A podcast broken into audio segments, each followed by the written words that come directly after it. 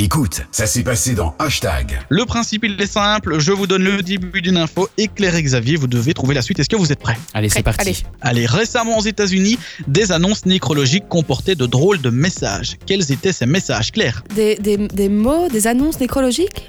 Ouais, il y avait des petits messages un petit peu drôles dedans. Qu'est-ce que ça pourrait être? Aucune idée. Parce Ouais, que c'est non, c'est quand Xavier, même. euh, Peut-être euh, un, un message pour euh, le futur, euh, leurs futurs descendants, je sais pas. Alors, c'est- c'est pas loin de ça. C'est pas vraiment pour leurs futurs défend- des, des, des- des- Descendants. descendants. Pardon, là j'ai un petit bugué. Euh, en gros, ils portaient à côté de leurs infos ne votez pas pour Trump. Ah, pas mal ça, pas Ah. mal. Bah, il y en a en pleine période. euh, ben voilà, c'est fini d'ailleurs. hein, les élections, on sait qui sera le, le futur président. Et donc voilà, pour certains, les annonces nécrologiques comportaient tout simplement le message ne votez pas pour Trump. Alors une autre info un médecin indien s'est engagé à payer 200 000 dollars, soit près de 172 000 euros, pour acquérir un objet bien spécial. Qu'est-ce que c'était comme objet, Xavier?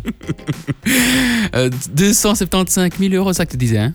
Non, 200 000 euros. 200 000 euros, c'est quand même euh, une somme, euh, euh, je sais pas moi, euh, une voiture? Non, c'est pas ça, Claire.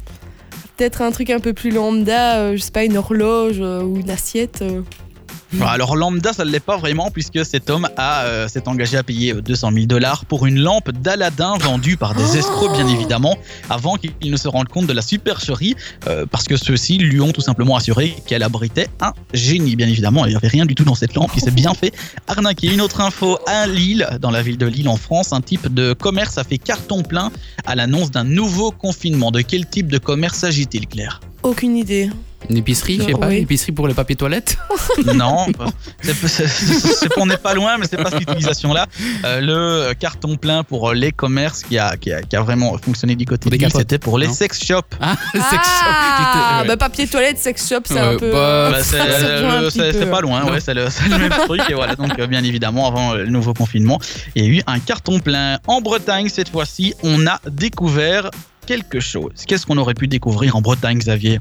Euh, un, ba- un bateau hanté, je sais pas. Non, c'est pas loin du bateau. Il y a quelque chose en rapport avec ça. Je peux donner l'indice, c'est l'océan, mais c'est pas ça. Mhm. Claire. Une, euh, une plage. Non, c'est un rapport avec Bah un non, bateau. ça- Ah ouais, c'est- bah. La plage, tu, tu la découvres pas, tu te promènes pas en découvrant une plage. hein. Enfin, ça c'est bien visible.